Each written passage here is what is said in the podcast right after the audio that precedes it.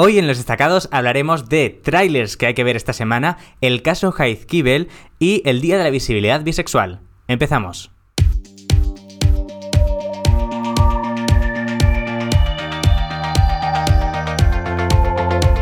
Hola y bienvenidos un día más a Los Destacados, el podcast de Oh My Global News en el que cada semana os hablamos de los temas más interesantes de Internet. Yo soy Joaquín Reisa y conmigo está Paloma. Hola. Paloma Gil. Marifer Sánchez. Hola. Julen Hernández. Hola. Y volvemos a tener a Ana Cerezuela, más conocida como Terafobia, con nosotros. Hola, buenas tardes. La última vez que estuviste aquí te presentamos como eh, poeta, hoy te presentamos como antropóloga y eh, activista bisexual. Bueno, LGTB en general, pero Todo- hoy específicamente bisexual. Y autora, y autora. correcto. Sí, sí, el otro día ya fue autora, hoy vamos a cambiar Hombre, un yo poco. soy todo todo el tiempo. Cada día una Ah, cosa. pero no le quites cosas, súmale, No. súmale todo. O sea, todo. podéis elegir la Y parte de mí que y- mejor os convenga, pero todas son ciertas. Hoy- Todas nos parecen bien. Hoy Eh. elegimos sobre todo esas dos, ya veremos Me ahora por qué. bien. Pero bueno, hoy vamos a empezar, que hace un montón que no lo hago, que en esta segunda temporada todavía no lo he hecho, con los trailers, nuestra sección de trailers, donde os enseño algunos.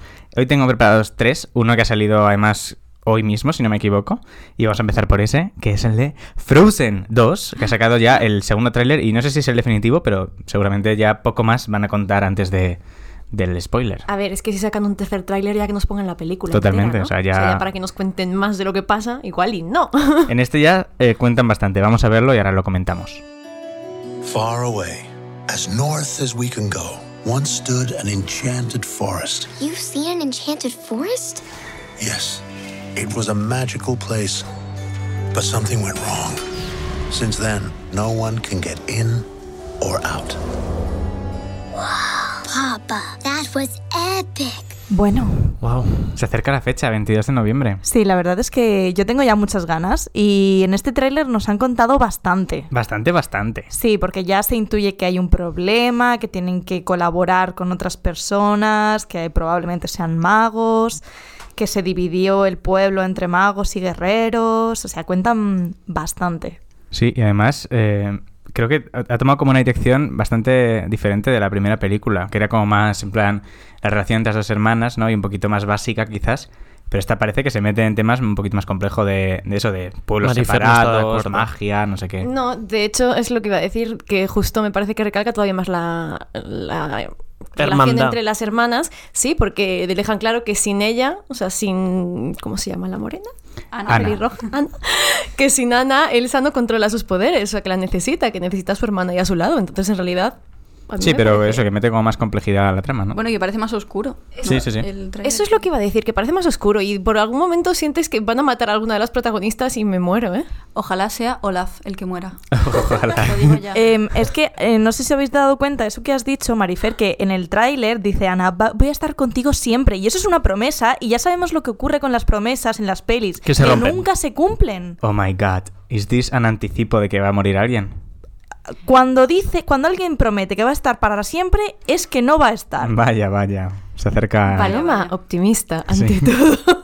Yo, so- yo con que Elsa tenga novia, ya lo demás realmente Eso me da igual. yo creo que no va a pasar. Yo creo Ya, que yo lo van a, creo. van a dar pequeñas pistas para que de gays eh, estemos tranquilitos, pero para que los heteros no se alteren tampoco. Sí, yo Porque creo imagínate eso. no estar representados Claro, cada cinco minutos. Imagínate que, que un personaje no es hetero, eh, les da un breakdown. Shocking.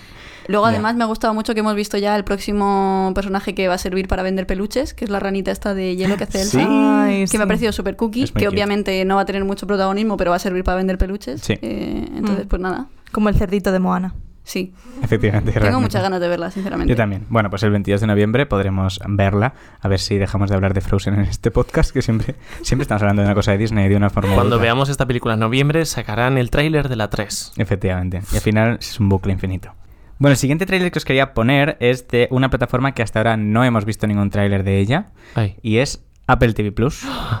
que eh, empieza en noviembre, sale el, el 1 de noviembre, si no me equivoco, a- en varios países, entre ellos, pues, España. Entonces, eh, una de las muchas series que tienen en, en programación, en cartelera, se llama Dickinson y es básicamente la, Oh. la vida de la, de la escritora Emily Dickinson, eh, pero contado como en plan, pues, con el- la sensibilidad actual, ¿no? No, supongo que eso los- lo dejan claro en la sinopsis para que no nos hagamos a la idea de que será una peli rollo orgullo y Prejuicio- y Prejuicio, algo así que puede ser un poquito lenta, ¿no? Entonces, No, Orgullo y Prejuicio es una película maravillosa. Ay, no. Dios, ya empezamos. es muy lenta, Paloma. ¿Qué dices? Sí, todo el mundo está de acuerdo conmigo, seguro. Nadie está de acuerdo. Pues Nadie está de remarcan acuerdo mucho lo de que está contada con una sensibilidad muy moderna, porque yo entiendo que lo han hecho un poquito más mm, fácil de consumir. Vamos a ver el tráiler y ahora la comentamos. Check me out. I'm a man. I do what I want. I go where I want. I have the right to vote. I can legally own property. What are they so afraid of? Maybe they're scared that if they teach us how the world works, we'll figure out how to take over. Pues ese ha sido el tráiler de Dickinson y la actriz que hace de Emily Dickinson es Hailey Steinfeld, que Sí. es cantante también, ¿no? Es, sí, Sí, es, mucho más Sale además cantante, en- pero salen dando la nota. Uh, muy buena. Ah. Esa es la nueva que se mete, ¿verdad? Claro, la, no sé si es en la segunda película, sí, que llega Sí. una nueva. Y además una de las canciones es suya propia. Además me suena que yo eh, leí en algún sitio que además también sale Wiz Khalifa, ¿verdad? Pues puede ser, la verdad es que primera noticia, pero sí, no, no, seguramente tiene sí. un elenco bastante interesante, la verdad. Y el tercer tráiler que os quería poner hoy se llama The Secret Garden y es una adaptación de unos libros muy famosos infantiles y que han adaptado a película. Vamos a ver el tráiler. Shall I tell you a story? It's the story of an orphan girl from a faraway land who was sent to live in a mysterious house.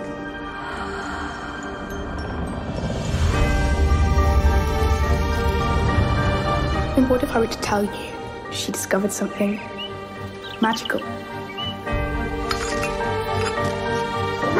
Something secret. Bueno, pues ese es el tráiler de Secret Garden y tiene bastante buena pinta. Es muy rollo Narnia, muy rollo un puente hacia Terabitia y ¿En qué tal. plataforma está disponible? Esto es una película que saldrá en cines. Ah, Eh, Sí, es de Heyday Films, que es la productora de Harry Potter. Oh, wow. Por eso dicen de los productores de Harry Potter en el tráiler. Mm, tiene sentido eso, la Ujú. verdad. Eh, bueno, y además tiene una, un elenco bastante guay. Sale Colin Firth y Julie Walters. Ujú. O sea que tiene muy That's buena nice. pinta. Y sale lo que en abril de 2020. O sea que todavía queda un poquito para verla. Pero bueno, tiene bastante buena pinta. Es básicamente la historia de una niña que se queda huérfana y se va a vivir a una casa así un poco extraña. Y en una de estas jugando encuentra como una llave. Eh, todo esto tiene un poquito más de historia detrás, pero básicamente es eso. Encuentra una llave que le lleva a un jardín secreto, como el propio nombre indica. Y ahí descubre, pues, rollo eso, Narnia. Solo que parece que sin animales mágicos es más que el jardín está como vivo y cosas así. A mí me ha parecido muy bonito. Sí, ¿verdad? estéticamente. Bueno, pues lo veremos en abril de 2020. Y ahora sí, vamos a hablar de Heiskibel. ¿Qué es? Correcto. ¿Qué es Heiskibel, Julian? Eh, Heiskibel es una compañía que sale en el documental que he subido este pasado jueves a mi canal de YouTube. El documental se llama Tradición o Machismo, un pueblo dividido, el caso Heiskibel. Y todo esto data de 1638, cuando los franceses eh, rodearon el pueblo de Hondarribía en Guipúzcoa y la gente de Hondarribía prometió a la Virgen de Guadalupe que si se libraban de los franceses, pues la homenajearían todos los años. Consiguieron eh, librarse de los franceses y desde entonces hacían todos los años, el 8 de septiembre, una especie de desfile militar alarde desde el centro del pueblo hasta eh, donde está la Virgen de Guadalupe. Evidentemente antes, pues tradicionalmente, todos los que salían serían hombres pero poco a poco ha habido un interés de, las mujeres del pueblo de querer salir en las fiestas, en, el día grande de las fiestas del pueblo de, de Hondarribía. Y ha habido mucho lío. Me gustaría poneros un pequeño fragmento del documental. Realmente vivíamos en un estado de terrorismo de baja intensidad en el sentido de que todavía no nos habían matado a nadie con un tiro, pero la vida durante el año era imposible. Eh, éramos insultadas, eh, eh, nos echaban a golpes de los bares, hicieron pues la gente que tenía negocios un boicot atroz, eh, rotura de escaparates, de coches. Si tú tenías un negocio, pues te lo boicoteaban o, hacían un pedido y luego te lo dejaban, te dejaban con el pedido, pues ahora te lo quedas. O sea, fue eh, una vida eh, porque no existían las hogueras de la época de la Inquisición, si no nos hubieran quemado, nos hubieran arrastrado de los pelos y, y nos hubieran quemado. La mujer que hemos escuchado se llama Isabel Alcain. y Isabel con varias otras mujeres del pueblo pidió al ayuntamiento poder participar como mujeres en el desfile militar que se hacía el 8 de septiembre del 93. La respuesta del ayuntamiento fue que no, lo mismo en el 94, en el, en el 95, en el 96 se hicieron un primer intento, en el 97 crearon su propia compañía yendo en contra de, de sus pensamientos porque ellas querían participar en el alarde tal y como existía en ese momento, solo que con mujeres, no les dejaron, entonces se tuvieron que crear su propia compañía mixta en contra de su creencia y hasta hoy en día el documental dura 51 minutos yo os recomendaría que lo vieseis para que conozcáis una realidad que existe hoy en día y fue un documental que grabamos el 8 de septiembre, tanto el 6 como el 8 y pues Joaquín fue una de las personas que me ayudó a grabar este proyecto junto a, Samuel y a Edo.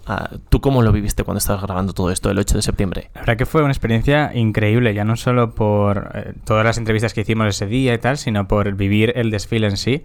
Eh, con, eh, con, la lluvia que estaba cayendo, que además lo hacía como todo mucho más dramático. Y no sé, era, era imponía mucho porque subíamos la calle con gente a ambos lados y había muchísimo ruido, por un lado como de aplausos y por otro lado pues desde abucheos, gritos, insultos. Y luego estaba la gente que se daba la vuelta les daba como la espalda a las mujeres que están desfilando para como signo un poco de protesta, ¿no? Y no sé, era una mezcla de emociones de por un lado felicidad y, estar muy arriba con ellas. Y por otro lado, mmm, asustaba casi ver lo otro. No era como, madre mía, estamos en 2019. Y entonces las mujeres subían eh, toda la calle, daban la vuelta a una plaza muy grande y bajaban. Y en esa bajada yo cogí la cámara y me colé entre ellas y me metí en plan de, pues iban como en filas, de, en plan una detrás de otra en filas, y me metí entre ellas dos, me puse ahí con la cámara y fui grabando eh, más o menos intento seguirles el ritmo, las reacciones de toda la gente, ¿no? Porque había muy, muy, poca, muy poca distancia, porque la calle no es demasiado ancha. Entonces, había gente por todos lados. Y entonces ibas ahí con la cámara y, lo veía como casi si yo estuviese desfilando con ellas, ¿no? Y veía la reacción de la gente que te aplaudía y la gente que te daba totalmente la espalda y no sé. Por dar un poco más de información, en el 97 para que las mujeres no pudiesen participar en este alarde, el alarde se privatizó, el alarde que era un desfile dentro de las fiestas, un desfile público en, organizado o en colaboración con el ayuntamiento, pues para que las mujeres no participasen, el alarde se convirtió en fundación privada y se tuvieron que dar de alta en Navarra porque en la comunidad autónoma vasca era ilegal por ser una organización sexista que no admitía mujeres dentro de su organización. Aún así aquí la pregunta interesante es por qué sí se pueden dar de alta en Navarra. Bueno, cómo tienen ahí las leyes para que puedan admitir a una fundación sexista, pero cómo es que no les hayan dejado dar de alta a esta fundación privada sexista en la comunidad autónoma vasca, pero sin embargo sí les dejan desfilar. Entonces, las mujeres y los hombres, porque es una compañía mixta, las mujeres y los hombres de la compañía Heizkibel desfilan como compañía ellos individualmente sin ser parte del alarde, porque el alarde se privatizó. Eh, Paloma, bueno, tengo que decir que tuve la, eterna fortuna y la eterna suerte de que Paloma y Ana eh, viniesen a, mi casa el jueves a ver el documental, incluso antes de que se estrenase en YouTube. ¿Cómo lo visteis vosotras? Que no estuvisteis justo el 8 de septiembre en Onda Rivia, pero viéndolo desde casa, ¿cómo lo visteis? Eh, tú ya me habías contado un poco la historia, entonces ya conocía bastante y te había visto durante el proceso de edición, así que ya estaba informada. Y aún así, ver el documental y ver los testimonios eh, de, de, las mujeres que habían estado luchando todos estos años fue muy, muy, muy emocionante y fue muy impactante, porque mm, sabes lo que es, pero una vez lo ves es como, no puede ser que esto siga pasando y que la gente lo siga justificando con, con, que es tradición y con que esto se lleva haciendo así desde 1638 y que no es, no sé, es impactante.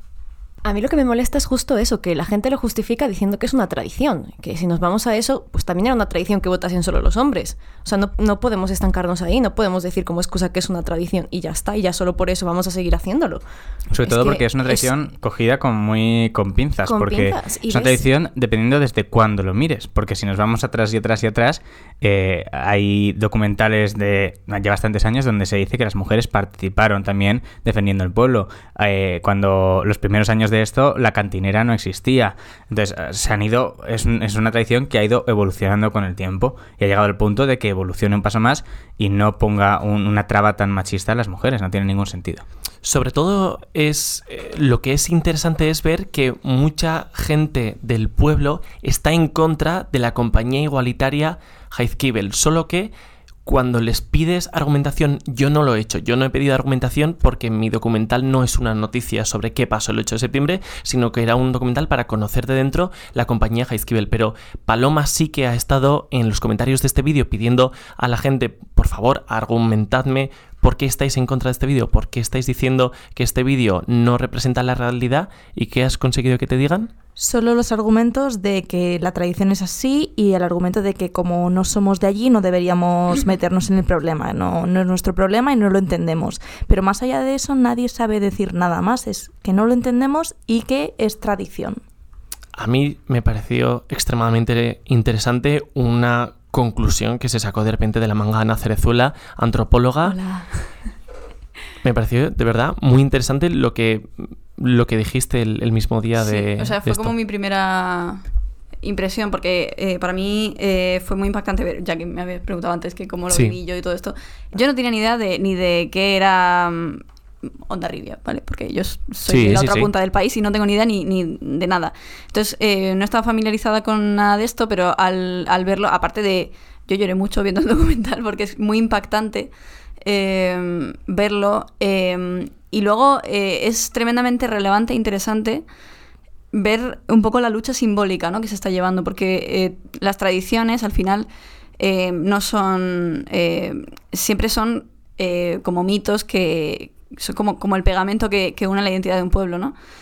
Y, y como bien habéis dicho antes, las tradiciones cambian y, se modifican con el tiempo y para que sigan importando y sigan representando a ese pueblo, mi opinión es que deberían de seguir siendo adaptadas, ¿no? Para, para incluir a la, a la población y a la gente que se considera parte de ella, ¿no? Y, y entonces eh, fue muy curioso y el documental a mí me parece súper recomendable para cualquier persona, no solamente alguien que quiera eh, entender el caso Heathkibel y, y todo esto. Eh, me parece muy relevante ver cómo de importante es, pues eso, estas luchas simbólicas, ¿no? Cuando hay un esquema establecido, Sí. hay un- una estructura social, hay unos roles de género, hay, hay una cosa que está tan integrada en la cultura, ¿qué ocurre cuando, aunque sea de forma simbólica, este esquema se rompe? Y toda la violencia que eso, que eso hace, que eso despierta, ¿no? Eh, y cómo de irracional puede llegar a ser, ¿no? Porque al final...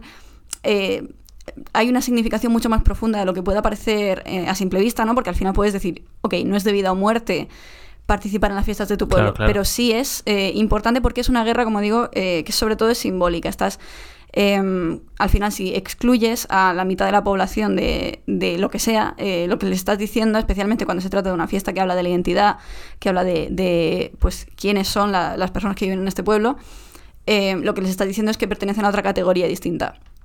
Y entonces yo creo que es eh, interesante entender eh, cómo entra la perspectiva de género en, esta, en este análisis de la, de la tradición y, y, pues, pues todo esto, ¿no? Y entonces eso, en el documental se refleja muy bien pues eso, que al final la, eh, lo que ocurre, lo que les ocurre a las mujeres de, de la compañía Heathkibel Sí. y eh, bueno, y a los hombres que las apoyan, es lo mismo que, que ocurre en si aplicas la lucha del feminismo a cualquier otra cosa, ¿no? Lo mismo que ocurría a las primeras mujeres que querían votar, lo mismo que ocurre a las mujeres que, yo qué sé, que se dejan el pelo en el cuerpo. Eh, al final, el tipo de reacción es igual. Estás diciéndoles que, que están rompiendo un esquema social fundamental que es el género. Entonces le estás diciendo que son malas mujeres o que o son malas ondas ri- Onda revitarras. ondas ribitarras o, o lo que sea. O sea, básicamente estás... eh, Y desde el punto de vista antropológico, ¿cómo se explica que haya tantas mujeres eh, mayores, pero también niñas, en contra de la compañía igualitaria Heathkibel? A ver, eh, en la antropología hay muy poco consenso en nada. Entonces, eh, mi interpretación Sí. personal, como casi antropóloga, es que esto es una cuestión de identidad y de pertenencia, como casi todo, y, y que al final está tan integrado en la cultura eh, los roles que tiene cada parte de la población y cada tipo de persona que, pues eso, romper con eso no solamente es eh, complicado a nivel, quiero decir que muchas veces ni siquiera te cabe en la cabeza, eh, es también eh, una amenaza para tu integridad social, eh, emocional e incluso económica muchas veces, y, o sea, depende mucho del contexto. Entonces, si tú has crecido pensando que esa es la realidad y que no puede ser de otra manera, ver de frente eh, otra alternativa puede resultar, pues eso, puede generarte lo que se llama disonancia cognitiva, que es eso, que no, no te entra en la cabeza, como dicho mal y pronto. El rechazo, vamos. Sí, es, sí, es una de las consecuencias. Pero vamos, eh, tendría que ir a ver qué pasa ahí. Sí. Pero, pero yo creo que, que la principal explicación es eso. Hay unos roles, hay unos esquemas y hay una concepción del mundo que pone a las mujeres en un lugar y a los hombres en otro. Y, y entonces, eh, al final, lo que hace el feminismo y lo que ha hecho, lo que han hecho siempre este tipo de movimientos que, que son tanto sociales, económicos, políticos como simbólicos, Sí. es eh, romper con un esquema que es fundamental y está integrado de forma fundamental en la cultura que, que mamamos desde, desde pequeñas. Entonces, eso genera muchas cosas y no es tan fácil como argumentar y que la otra persona esté de acuerdo en lo teórico. Hay mucha- muchas cosas que hay que desaprender. Entonces es muy complicado y genera mucha violencia y genera, em, pues eso, reacciones eh, impulsivas incluso. Pues muchísimas gracias Qué por, interesante tema. por el análisis. Gracias a vosotros. Pues eh, a mí sí que me haría ilusión que vieseis el vídeo. Se llama Tradición o Machismo, un pueblo dividido, el caso Heiskibel. Muy interesante además también el hecho de que sea un vídeo de casi una hora de duración. Eso es. O sea, es como algo muy distinto a lo que estamos acostumbrados a ver en YouTube. Es un documental Totalmente. De pies a cabeza. y totalmente recomendado que además se pasa muy rápido. Muchas. Y se gracias. sufre mucho también, digo. Sí, luego al margen de, de lo relevante y lo interesante está muy bien hecho y me gustó mucho. Jo, muchísimas gracias. La verdad es que hemos recibido infinitos comentarios positivos, infinitos tweets, mensajes por todos los lados agradeciéndonos esto y diciendo que la gente sí que ha terminado con el corazón destruido al ver al ver a esta gente y conseguir empatizar con esta, eh, con esta gente que simplemente quieren disfrutar del día más grande de su, de su pueblo. Bueno, siguiendo con las reivindicaciones, hoy es un día muy importante en la lucha del colectivo LGTB. ¿Qué día es hoy, Ana? Hoy es 23 de septiembre, Día Internacional de la Visibilidad Bisexual. Ya, pues esa es, tu, esa es tu faceta de hoy de activista del colectivo LGTB, más concretamente del bisexual. Porque tú eres bisexual. ¿Yo? Sí. Sal del armario aquí. Sí, confirmo, confirmo bisexualidad. Eh, yo, a ver, es que ¿qué es el activismo? Yo lo único que hago es eh, decirlo mucho, porque al final es una orientación sexual que está muy invisibilizada y por eso se celebra el Día de la Visibilidad Bisexual, porque, bueno, siempre las imágenes que tenemos del colectivo LGTB pues priorizan unos colectivos dentro de- del colectivo grande eh, frente a otros y hay muchísimos estigmas todavía eh, que rodean a la bisexualidad y a las personas bisexuales y, y muchas veces ni siquiera se nos considera que, que exista tal cosa. Sí, como que es una fase, ¿no? Como que es una fase, como que, bueno, un montón de estigmas, ¿no? Eh, que ahora podemos hablarlos tranquilamente. Perfecto. Pero bueno, el Día de la Visibilidad Bisexual, pues eh, es un día también para, pues eso, para hacernos visibles, para hablar de, de nosotras, de, de nuestras experiencias, de la discriminación específica que sufren las personas bisexuales y, y bueno, y todas estas cosas. Y para posicionarlo un poco en, en la mente de la gente, ¿no? La gente que, Claro. la gente que está. Porque también nosotros tendemos a asumir que nuestro círculo representa a la sociedad y como nuestro círculo, por ejemplo, es muy eh, pro LGTB, pro feminista y tal, es como todo el mundo es así, pero la realidad es que no, es que te sales un poco de aquí y la gente piensa que el colectivo LGTB son gays musculados o sin camiseta y ya está. Y ya está. Entonces, el, el poder aprovechar un día para decir, oye, no, existen más tipos de personas dentro de la comunidad LGTB, pues yo creo que está muy bien. Sí, yo creo que esa es un poco la importancia del lenguaje, porque em, el hablar de colectivo LGTB en lugar de colectivo gay em, ya es, es una ruptura que es, pues eso, se puede hacer muy desde la cotidianidad y desde em, el día a día, eh, pero al final obligas a la otra persona o a quien te escuche a pensar en más eh, personas que no sean solo pues eso, hombres gays musculados y guapísimos, que, que les queremos. Sí, sí, pero, mucho, además. pero, pero no es todo lo que hay, ni, ni son ni mucho menos el colectivo más vulnerable dentro de, de la comunidad LGTB. Entonces, Totalmente. eh, pues eso, eh, igual que la- las lesbianas, las personas bisexuales, el colectivo trans, todos eh, tienen reivindicaciones concretas y específicas y tipos de violencia que, que, pues eso, que son concretas de, de esa sigla, sí. ¿no? Eh, y no sé qué iba a decir. Bueno, no, básicamente, ¿qué, por, ¿qué maneras tenemos? Aparte de, obviamente, que el Día de Visibilidad es hoy, pero entiendo que no es una cosa que tenga que darse en un solo día, es una cosa que hay que luchar a lo largo de todo el año. ¿Qué maneras tiene eh, la gente, tanto bisexual como la gente que no es bisexual, de hacer porque esto sea algo más visible? Pues yo creo que eh, lo que decía de, de integrar en el lenguaje eh, esta, en, el- en la cotidianidad, eh, hablar de bisexualidad, decir la palabra bisexual, dejar de, de utilizar eufemismos en lugar de utilizar la palabra bisexual, ¿no? Eh, que, que cuesta, ¿no? Es una, una barrera que es un poco que hay que derribarla a pico y pala. Eh, es eso, hablar de, de uno mismo. Yo sé que, que es una. La- quiero decir, la, la sexualidad es una parte muy vulnerable y muy íntima muchas veces de, de la vida de una persona, pero bueno, en tu círculo, con las personas con las que compartes tu, tu día a día y, esa parte de ti, eh, hacerte visible en la medida que puedas y, y hablar de de, yo qué sé, de la gente que te gusta en términos, en los términos que son. eh, y hablar de ti mismo, pues eso, como persona bisexual. Eh, hay muchas formas de decir lo mismo que, que invisibilizan en realidad eh, esta, orientación- esta orientación sexual. Eh, entonces, en vez de decir heteroflexible o heterocurioso, pues podemos empezar a hablar, la- a llamar las cosas por su nombre y decir, ok, no, bisexual. Es que a la gente le cuesta muchísimo salir de esa normatividad. Sí, justo Claro. antes de entrar a grabar este podcast he leído un tuit de, de Dani, de Tigrillo, en, en Twitter que decía queremos, hoy Dani". es el día de la visibilidad bisexual y viene bien recordar que no es una fase, que si te gusta 90% algo y 10% otro, sigue siendo 100% bi, que no excluye a la gente trans y que si todo el mundo que lo es lo descubriese y aceptase, sería un porcentaje enorme.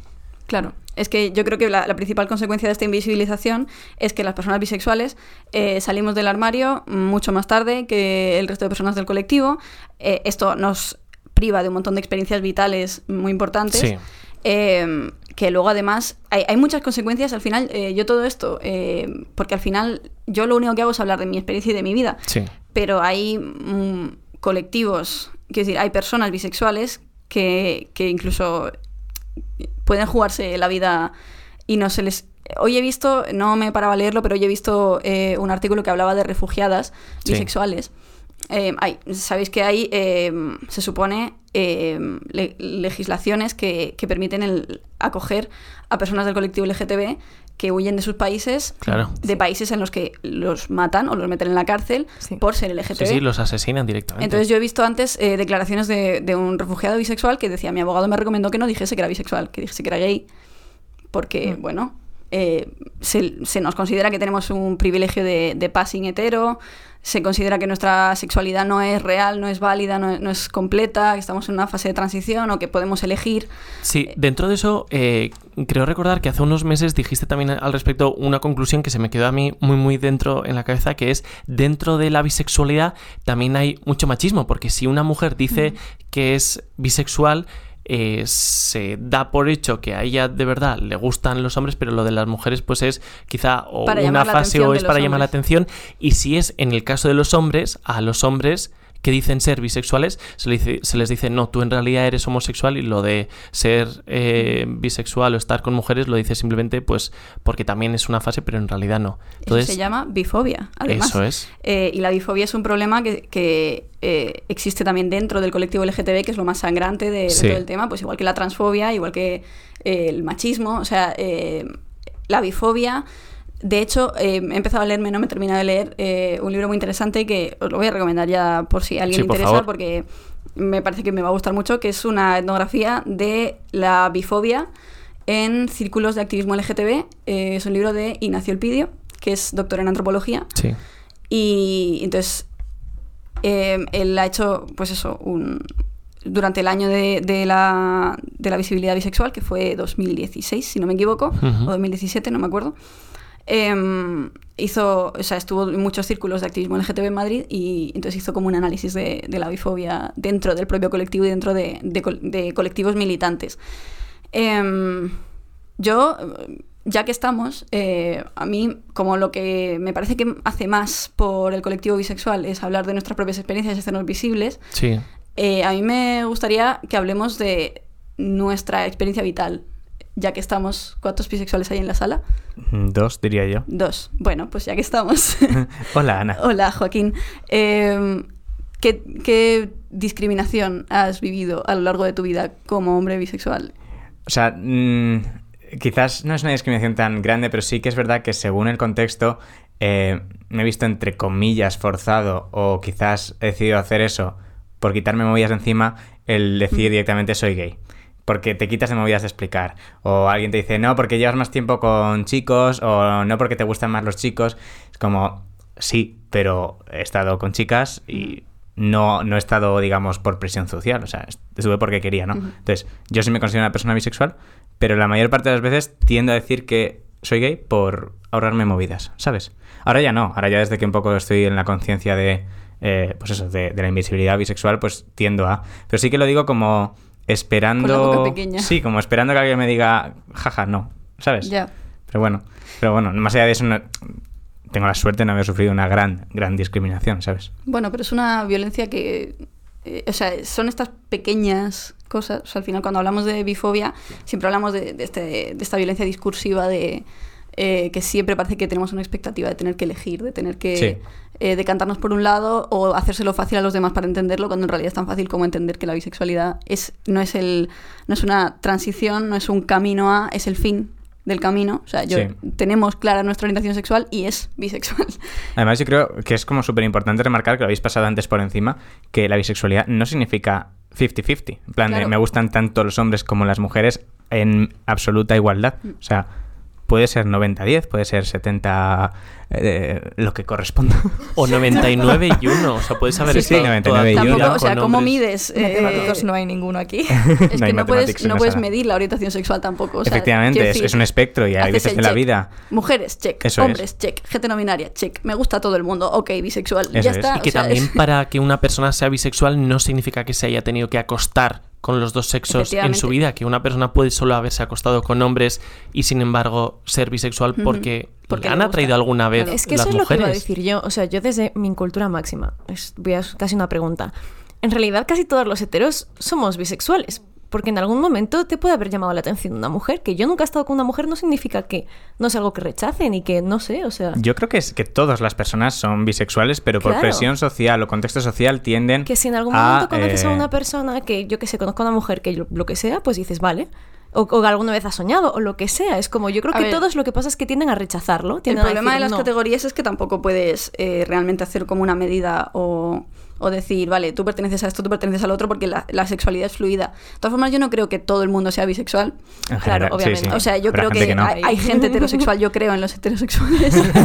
I believe in them. I believe. Eh, y, y en la gente homosexual también. O sea, hay gente que no lo saca de ahí, ya está. Eh, y, y no pasa nada. Lo que, lo que es verdad y lo que yo, yo sí que también pienso que es que si toda la gente que es bisexual reivindicase esa etiqueta, reivindicase su orientación sexual, dominaríamos el mundo realmente.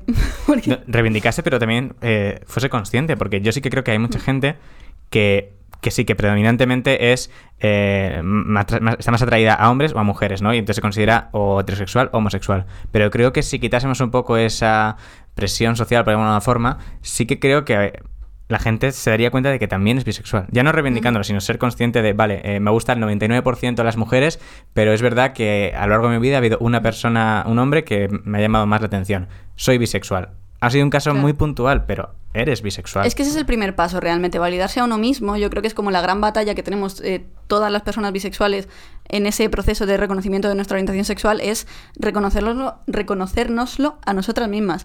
De, eh, porque al final se nos ha inculcado tanto este binarismo en las orientaciones sexuales, en el género y en, y en todo lo que implica, eh, pues eso, la sexualidad, que al final cuando te topas con que no perteneces ni a la categoría heterosexual ni a la categoría homosexual, eh, pues tienes ese tipo de, de malestar propio de, de, la, de los límites, ¿no? De, un estado fronterizo en el que siempre sientes que no, no estás llegando a eh, realmente entender quién eres. Cuando realmente lo que nos falta es la representación, ver a alguien que te diga, esto existe, eh, se puede ser bisexual, se vale, no, no te pasa nada, no es que estés roto, no es que eh, Sea una fase, sea ¿no? una fase, no es que seas eh, hiper, hiper mega sexual y entonces por eso te gustan hasta los muebles, no es eso, o sea, que puede ser también. que puede ser, O sea, es O un puede- añadido, ¿no? O puede ser todo lo contrario, puede ser bisexual y tener el- la libido muy baja. Sí, Totalmente. bueno, pero puede ¿no? ser bisexual y ser Tauros, que es que no, ¿sabes? O sea, Claro, no claro. tiene nada que ver la velocidad con el tocino. Eh, o sea, es un poco la, la cosa que, que hace Claro. falta referentes, representantes, gente que se haga visible, gente que hable de su orientación sexual y de su vida como persona bisexual eh, sin tapujos, sin eufemismos, sin, sin autocensura, para que las nuevas generaciones lo vean y digan, ok, no tengo por qué encajar en estas dos cajitas que me han dado, eh, que son muy básicas, que, que al final, pues la bisexualidad incluye tantas cosas que, que se, se suelen llamar de otra manera, pues eso, eh, se, se considera que las personas bisexuales no nos gusta la gente no binaria porque bi significa dos, pero es que tampoco es eso. Si lees No, el es- manifiesto bisexual de los años 90, eh, pues habla de que la, la bisexualidad no es binaria, la bisexualidad es tu género y el resto. Eso es. Más de un género, eres bisexual. Fin. Entonces, si, si podemos comunicar todo esto y, que, y que cale un poco en la gente, pues eh, yo creo que poco a poco encontraremos la paz. las- Mi favorito es el de yo es que soy sapiosexual. Chills. ¿Y tu experiencia? Que hemos hablado de la mía, pero la tuya algún La mía está por todo internet, pero vale.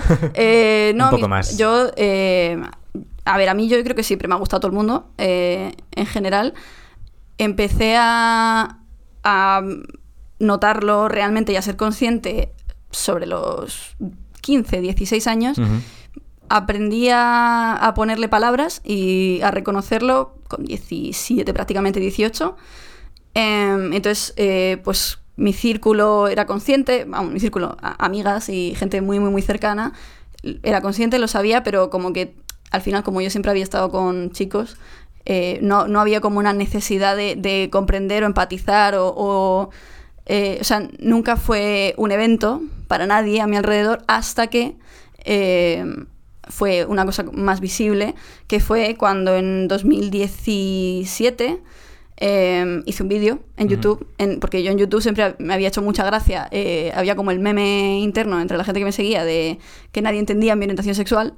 eh, ¿Sabes? Porque yo qué sé, me shipeaban con todo Dios, pero nadie sabía si estaban en lo correcto o no. Entonces era como muy importante para la gente saber mi orientación sexual. Entonces yo jugaba un poco al despiste, en parte porque yo tampoco me sentía validada en mi orientación sexual. Eh, y luego en parte también porque, porque me hacía gracia. Eh, entonces en, en 2017 dije, "Mm, vaya mierda de, Ejemplo estoy de, de dando. ejemplo estoy dando y de, o sea, al final eh, estoy permitiendo que es la bifobia. en- Siga. claro, que esto se perpetúe, no es- estoy dando permiso a la gente para que, para que me considere heterosexual o lesbiana y, y- y al final son cosas muy pequeñas, es un detalle muy pequeño y evidentemente no es de vida o muerte, pero al final estoy permitiendo que constantemente y día a día se mutile una parte muy importante de mi identidad y de mi experiencia vital. Eh, entonces eh, subí un vídeo que se llama Bisexual diciendo, hola, soy bisexual, esta es mi experiencia y eh, esto es lo que he aprendido sobre la bisexualidad. Así es como, a ver, yo creo que ya se sabía, ¿no? Esto no, no- era ningún secreto, pero así fue como mis padres, Wow. eh, o sea, mis padres evidentemente no, la policía no es tonta, pero...